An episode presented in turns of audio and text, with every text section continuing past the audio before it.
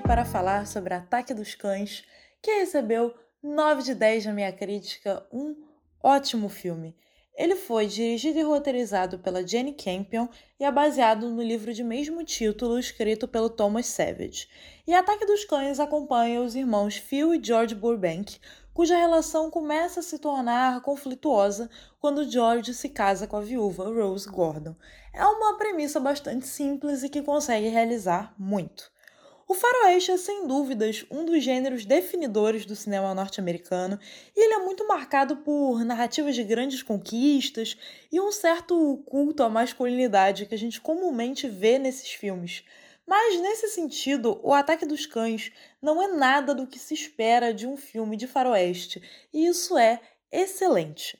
A começar pela época em que ele se passa, que é durante os anos 1920. Ou seja, esse já é um faroeste bem mais contemporâneo do que a média, ambientado num período no qual as grandes conquistas, a ocupação do Oeste já eram passado e havia sobrado apenas o desejo de revivê-las. E o Phil Bank definitivamente é uma figura apegada ao passado. O longa-metragem está mais interessado em abordar as relações entre os seus disfuncionais personagens e faz isso com maestria. Seja a relação entre o George, que é um irmão mais passivo, e o desagradável Phil, seu irmão mais velho, ou então entre o Phil e a Rose, que se torna o novo alvo da ira dele mas é o filho adolescente da Rose, o Peter, quem ganha um papel inesperadamente importante ao longo da produção e consegue marcar o filme. É necessário dizer que a Jenny Campion foi capaz de tirar o melhor de seu elenco. Todos os atores entregam atuações densas e carregadas de sutilezas, tudo aqui é dito muito com base nos detalhes. O Benedict Cumberbatch faz um dos melhores papéis da sua carreira como o odioso Phil enquanto Jesse Plemons é o George, o seu irmão mais novo, que é o contraponto perfeito do Phil, eles são opostos em tudo.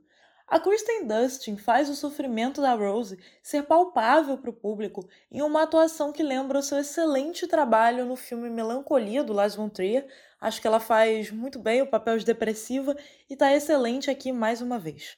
O Cold Smith McPhee surpreende como inicialmente frágil Peter e ele é capaz de marcar esse filme que é repleto de outras atuações muito brilhantes. O Peter é o personagem chave dessa história, por mais que de início não pareça. Não subestime o Peter.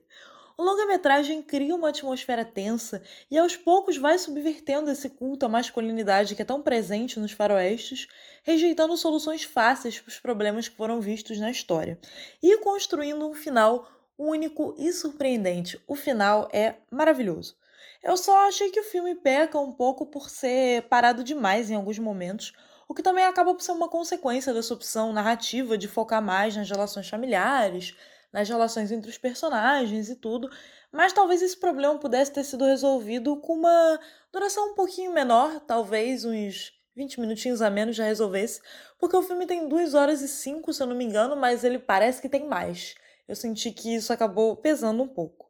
Mas finalizando, é, Ataque dos Cães conta com um trabalho preciso de direção e atuações incríveis, nesse que não é de maneira alguma um faroeste nos moldes clássicos e apenas por isso foi capaz de ser tão bom. Outro filme que eu aposto fortemente que vamos ver nessa temporada de premiações e também no Oscar desse ano.